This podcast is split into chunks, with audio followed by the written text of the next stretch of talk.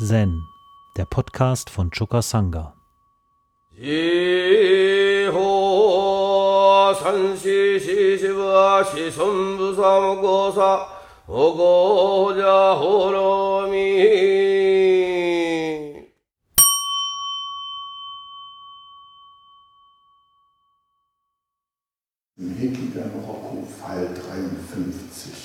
53. Äh, da heißt es in Engos Einführung zu dem Koran, das Universum ist nicht verschleiert. All seine Aktivitäten liegen offen. Welchen Weg er auch gehen mag, er trifft auf kein Hindernis. Er ist zu jeder Zeit unabhängig. Jedes seiner Worte ist frei von Ich-Bezogenheit und hat dennoch die Macht, andere zu töten. Sag mir, wo ließ sich der alte Ehrwürdige zur Ruhe nieder? Schau das folgende Beispiel. Als Badaishi, der Ehrenname für Basso, draußen mit Yakujo spazieren ging, sah er eine wilde Ente fortfliegen. Daishi fragte, was ist das? Yakujo antwortete, es ist eine wilde Ente. Wo ist es? Yakujo weggeflogen. Daraufhin verpasste Daishi dem Yakujo einen harten Nasenstüber und Yakujo schrie vor Schmerz laut auf. Daishi, also wie kann es wegfliegen?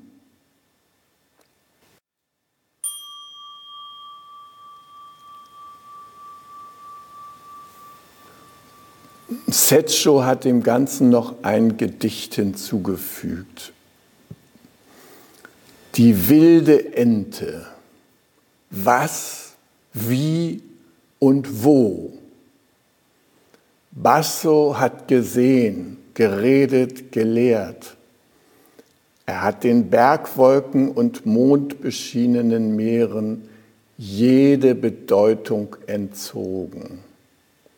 Aber Jakujo begreift nichts. Weggeflogen.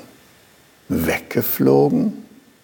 Nein, es ist zurückgebracht worden. Sag an, sag an. Gut, also hier sind zwei berühmte Zen-Meister, Gegenstand dieses Korans. Der eine Basso lebte von 709 bis 788. Eine im wahrsten Sinne herausragende Gestalt des Zen. Er war sehr groß. Äh, man sagte, er hatte stechende Augen, hat wie ein Tiger ausgesehen und ist wie ein Stier gegangen. Ein wichtiges Merkmal von ihm war, er konnte seine Zunge so weit rausstecken, dass sie die ganze Nase bedeckte. Sein Vorgehen im Zen änderte sich ständig. Er benutzte den Stock, er schrie, er ergriff die Schüler, er schubste sie, er schlug sie nieder. Alles, was wir manchmal bezeichnen als Zen-Methoden zu benutzen, hat er schon mal ausprobiert. Stammt also von ihm.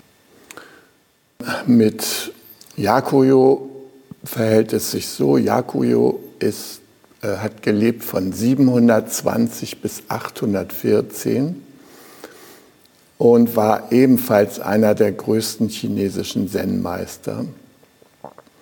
Er war der Lehrer des Oberku, der wiederum der Lehrer von Rinzai war, Also er ist der Dharma-Großvater von Rinzai.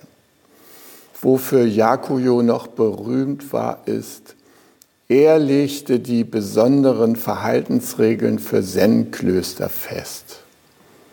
Also was wir hier so haben, das geht letztlich alles auf Yakuyo zurück.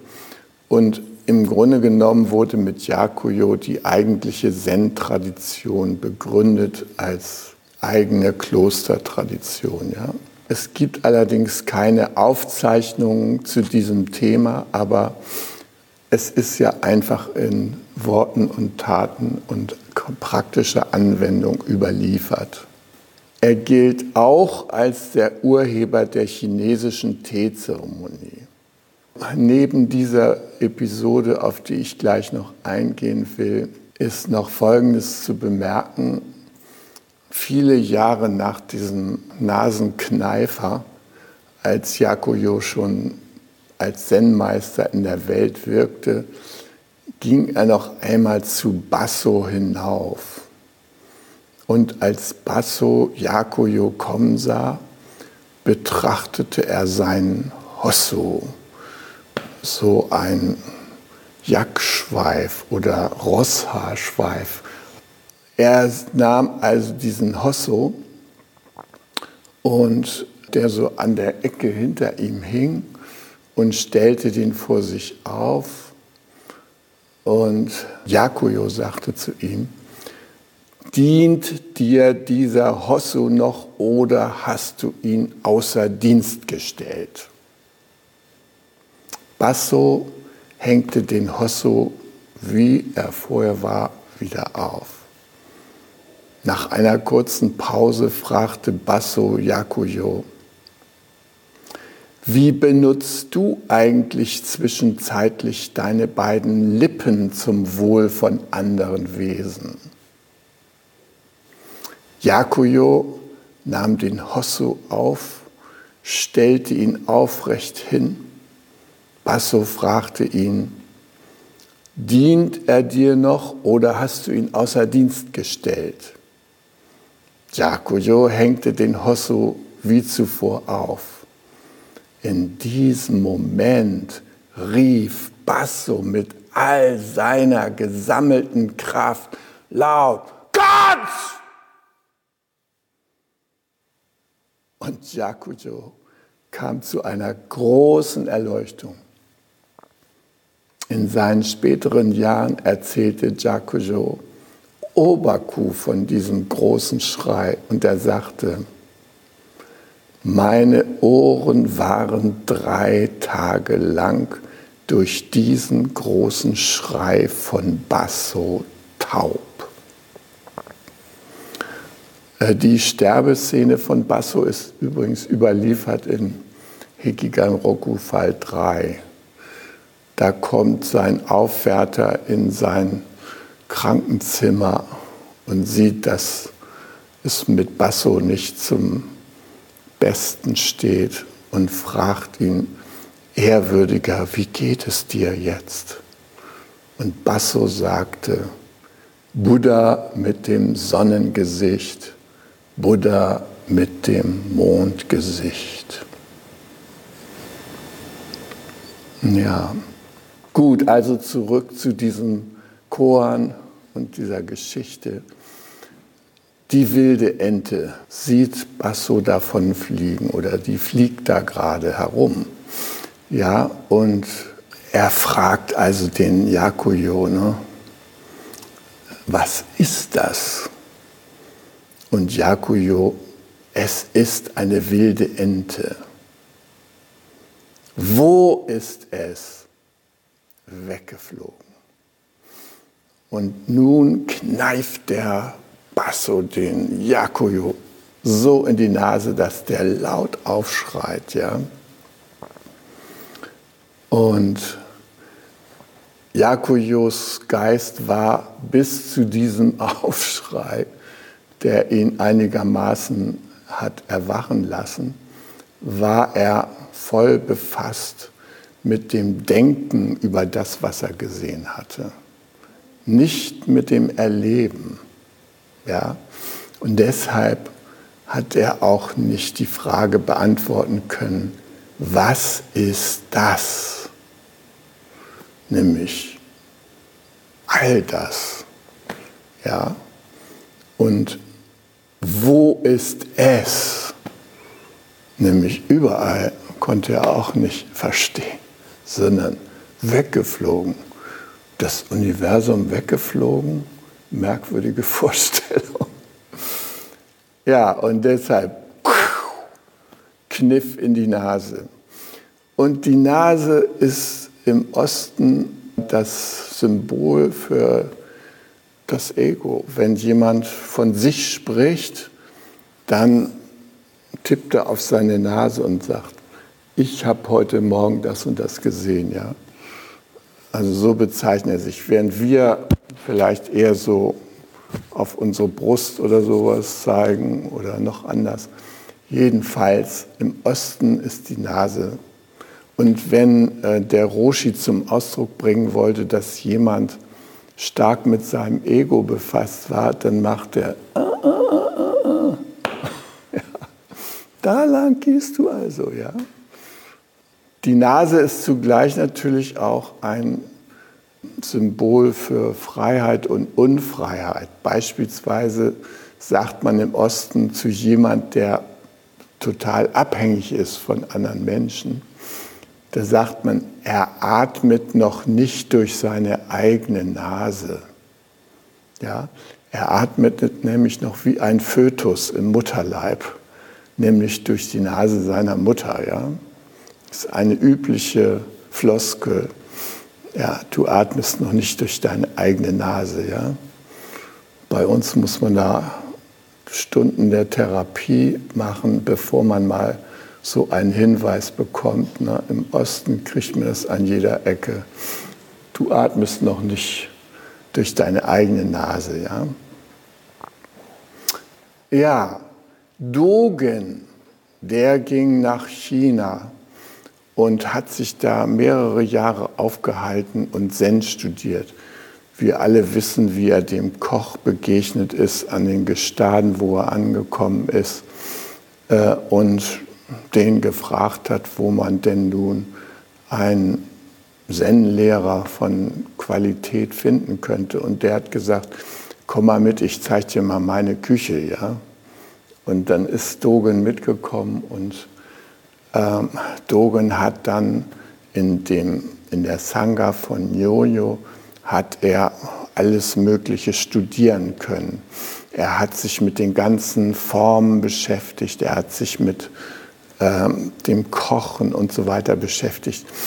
Ähm, es gibt ja auch von äh, Glassmann Roshi dieses berühmte Buch ähm, Zen und die Kunst des Kochens oder sowas. Jedenfalls, Dogen hat ein großes Buch später geschrieben, wo er alle das aufgezeichnet hat, was er in China erlebt hat. Und es war für ihn eine harte Zeit. Er hat einen Freund verloren, mit dem er zusammen aufgebrochen war. Und schlussendlich kam er zurück. Und natürlich waren alle neugierig darauf, was er denn nun in der Essenz da erlebt hat, was seine Erkenntnis war. Und Dogen antwortete, Nase im Gesicht, ein flexibler Geist. Das war die Frucht seines China-Aufenthalts. Nase im Gesicht, ein flexibler Geist. Gut, also hier wird ja von dem Schmerz des Yakuyo berichtet und ähm, es gibt noch andere Anlässe, wo man im Zen äh, das Erwachen ähm, in Zusammenhang mit Schmerz, den jemand erlebt hat, vor allem so plötzlichen Schmerz, äh, gebracht hat. Beispielsweise Gensha. Gensha, der war am Suchen und Suchen und hat sich schließlich entschlossen, er macht sich jetzt allein auf ins Ursprungsland des Buddhismus nach Indien.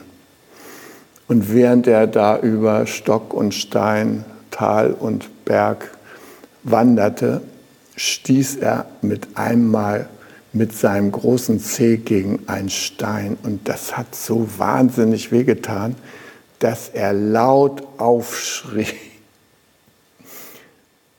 Und das hat auch zu seinem Erwachen geführt, das dann schließlich in seinem Ausspruch mündete, Bodhidharma kam nicht nach China, der zweite Patriarch ging nicht nach Indien. Er hat also Kommen und Gehen ganz neu verstanden, ist umgekehrt und zurückgegangen in sein Zuhause und hat dort angefangen zu lehren. Umon, dem passierte es, dass er zu seinem Meister Bokushu wollte, mit einer wichtigen Frage und so. Und er machte so die Tür auf zu Bokusho und Bokusho schmiss ihn raus und warf die Tür sozusagen gleichzeitig zu. Und dabei wurde Umons Bein eingeklemmt und brach. Auch Umon schrie vor Schmerz auf und hatte danach die große Erleuchtung. Dann wissen wir von Hakuin. Hakuin war lange verzweifelt über den mangelnden Fortschritt in seiner Übung. Und eines Tages ging er Takuhatsu alleine, also mit der Betteltasche lief er durch die Straßen und schrie, schrie sein Hui, um die Anwohner zur Dana zu bewegen. Und er kam an einem Garten vorbei, in dem der Eigentümer gerade am Fegen war mit so einem Bambusbesen. Und er hielt da kurz an und der Eigentümer kam raus und schlug ihm mit diesem Bambusbesen mit aller Kraft auf den Rücken und sagte dazu, geh weiter. Daraufhin wurde Hakuin ohnmächtig, fiel zu Boden und machte den entscheidenden inneren Schritt. Dadurch erlebte er großes Erwachen. Gut, wie werden wir nun großes Erwachen erleben? Wie sieht das in unserem Fall aus? Die Szene, die da abgebildet ist in diesem Koan, wo der Basso mit dem äh, Yakujo auf Wanderschaft ist und die wilde Ente da vorbeifliegt, die erinnert mich an meine täglichen Badeerlebnisse in meinem Baggersee hier in der Nähe, wo ich ja sommers wie winters hinfahre, wenn irgend möglich Heute muss ich noch mal sehen, vielleicht in der Mittagspause schaffe ich es. Gestern habe ich es geschafft. Ja, und dieser Baggersee, der ist einerseits eingebettet in eine halbwegs natürliche Umgebung, andererseits sieht man von ferne diese Förderbänder der Kiesbagger und hört auch dieses Quietschen und Knarzen und manchmal fahren da irgendwelche großen, riesigen Lkw Abraum zu diesem See hin, um da eine Landzunge auszubauen. Vor allem aber begegne ich meistens mindestens zwei, manchmal sieben Schwänen und häufig Gänsen, manchmal Hunderten von Gänsen sind da auf dem See. Es sind auch oft so ein paar Enten da, also Wildenten. Ja, und wenn ich da hinkomme in diesen See, dann trete ich in ein Kontinuum der Soheit ein. Und das lässt mich das Ichhafte völlig vergessen. Ich tritt zurück. Ich sage jetzt auch nicht, ich gehe jetzt da in das kalte Wasser rein. Nee, ich bewege mich wie die Schwäne, die Gänse, alle diese anderen Gefährten, die da schon auf mich warten. und sich so ein bisschen trollen vom Ufer da rein, platschen in den See oder auch auffliegen, wie auch immer. Auf jeden Fall, die Szenerie ist ein wunderbarer Ausschnitt aus der großen Vollkommenheit für mich. Alles ist da präsent. Die industrielle Welt, die Bagger ganz hinten am Horizont, die Weser nicht weit, ja. Dieser See, der ziemlich groß ist, sind ungefähr 700 Meter da zum anderen Ufer. Es ist eine Atmosphäre, kein Kommen, kein Gehen. Man tritt ein in einen Kontext. Und dieses Eintreten in diesen Kontext oder in dieses Kontinuum der Soheit, das lässt alle Ego-Gedanken verschwinden. Man wird einfach ergriffen von diesem Kontext.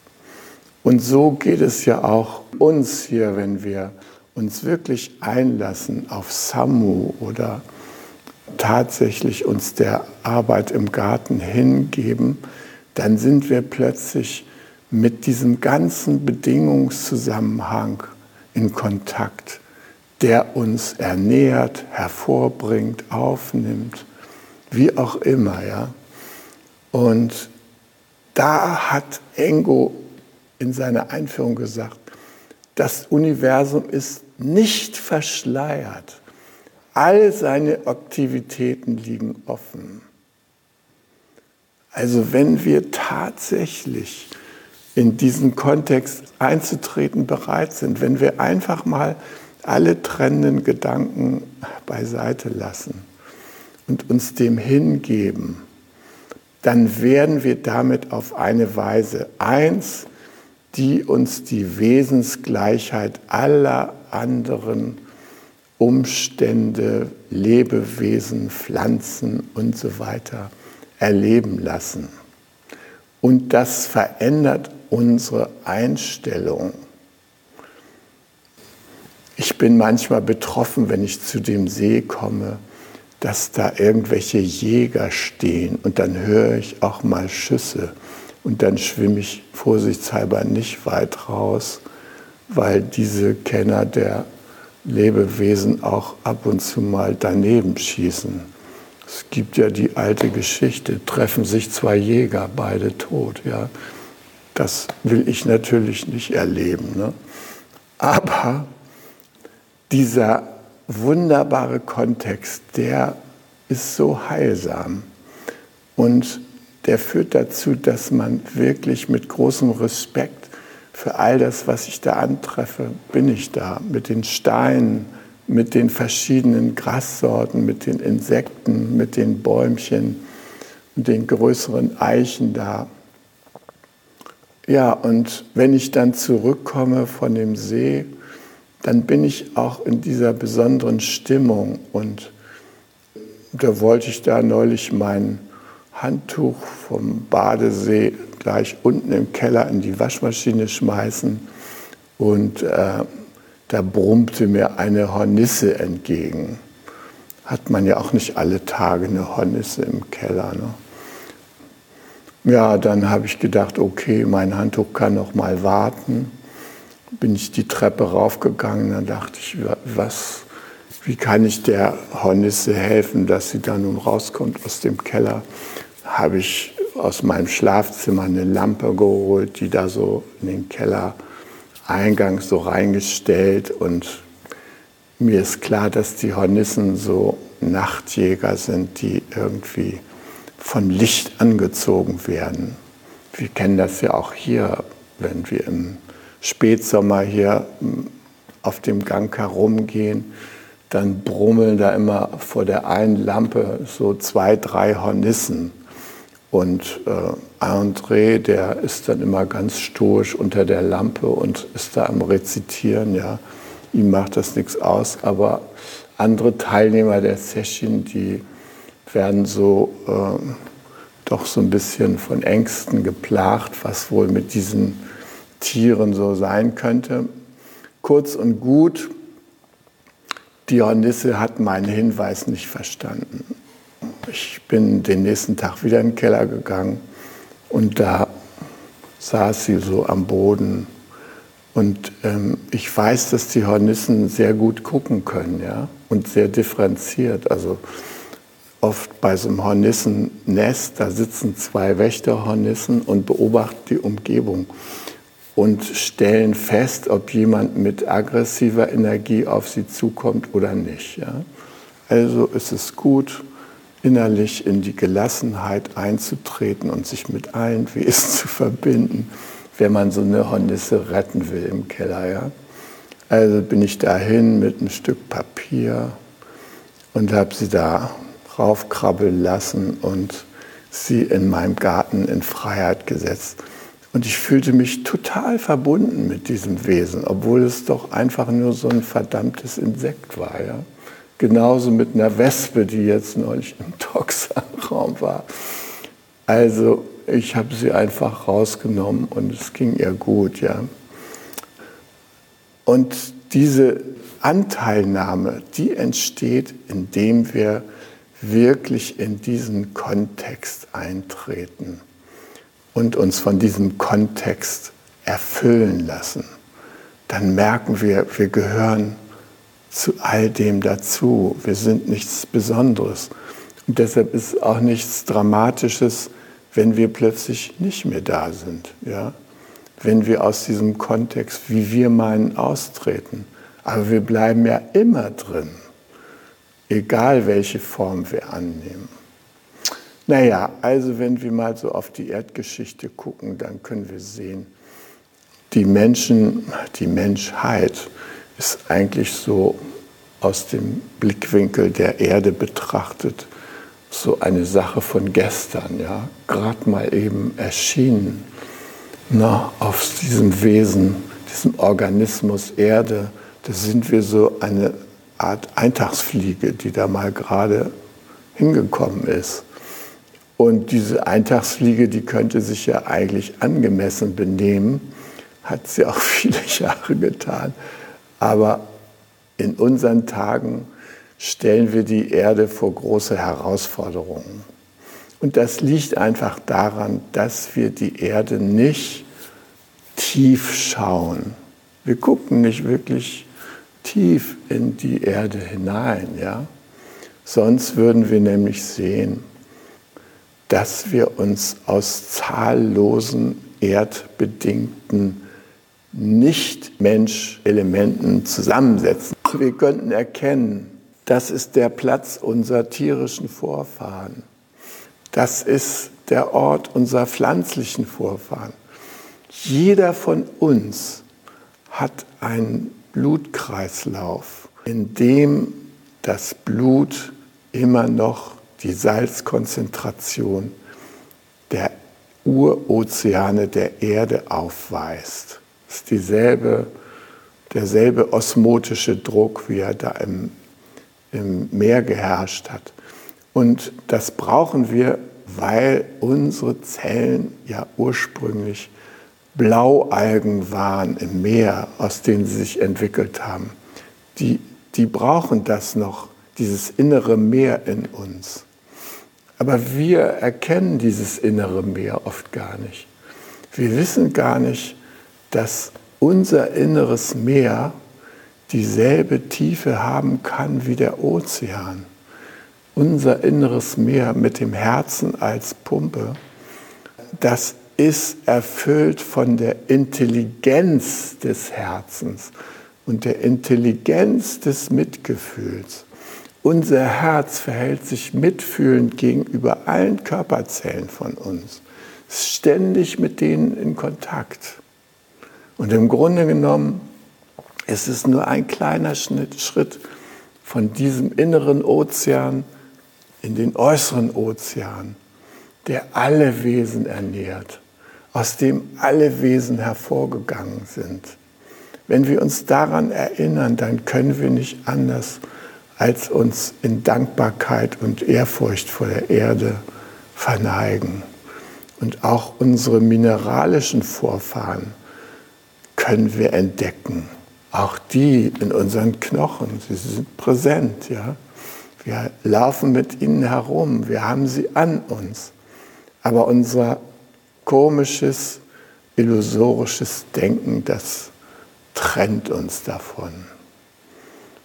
Und es ist an der Zeit, dass wir dieses Denken überprüfen und dass wir wieder mehr mit dem Herzen denken, was mit dem Mitgefühl tatsächlich in Verbindung steht.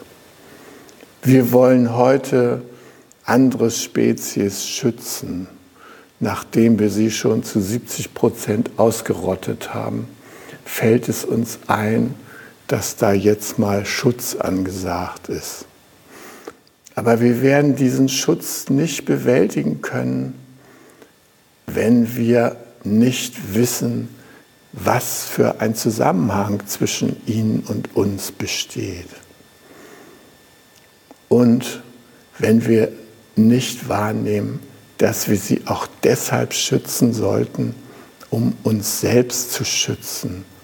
Denn wenn wir diese ganzen Brüder und Schwestern, die uns umgeben, nicht mitschützen, dann werden auch wir auf diesem Planeten nicht mehr viele Generationen haben, um hier zu existieren. Es ist das erste Mal, dass jetzt eine Generation hervorgebracht ist, die womöglich das Ende der Menschheit erleben könnte, wenn wir nicht umkehren. Und äh, das Umkehren, das, das sagt sich immer so leicht und die Politiker sagen, äh, das Bundesverfassungsgericht hat uns jetzt den Auftrag gegeben, umzukehren. Wie kehren Sie um? Ja, äh, wir ziehen äh, die Reduzierung von CO2 mal um fünf Jahre vor. Dolle Umkehr, super. Und dann fahren sie hin in ihren Mercedesen und so weiter zu einer großen Konferenz und beschließen das. Fünf Jahre vorher schon. Weniger CO2 in der. Wisst ihr was? Die haben den Schuss noch nicht gehört.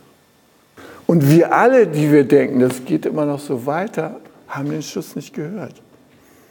Und deshalb bin ich so dankbar, dass Jürgen uns immer wieder darauf aufmerksam macht, wie viel Erden wir, so wie wir leben, immer noch vermoppeln wollen. Ja? Dass es jetzt wirklich um eine echte äh, Veränderung unserer Lebensweise mh, hm, braucht. Und diese Veränderung, das muss ja kein Rückschritt sein oder kein Verzichten. Nee, das ist ein anderes Organisieren unseres Lebens.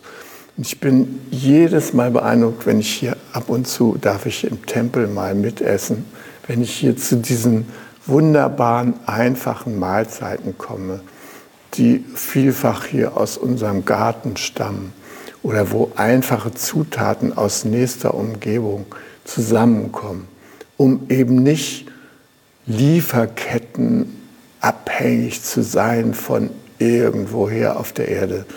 Nee, Jürgen holt etwas Milch hier aus der Umgebung von Bauern, die ihre Kühe einigermaßen artgerecht und tierfreundlich unterhalten und macht dann für uns alle hier Joghurt. Und es schmeckt fantastisch und es ist simpel und schmeckt gut und wir essen dazu gekochte Haferflocken mit Äpfeln hier aus dem Garten, klein geschnitten. Jedes Mal wieder ein toller Genuss. Einfach, schlicht und perspektivisch interessant. Und das schätze ich hier an unserer Übung hier vor Ort. Wir üben aktiv schon seit Jahren unseren ökologischen Fußabdruck effektiv zu verkleinern. Und in diesem Sinne, lasst uns weitermachen. Hi! Um jungen Menschen den Aufenthalt im Togenji zu ermöglichen, bitten wir um ihre Spende. Alle Spendenmöglichkeiten finden Sie auf chukasanga.de slash spenden.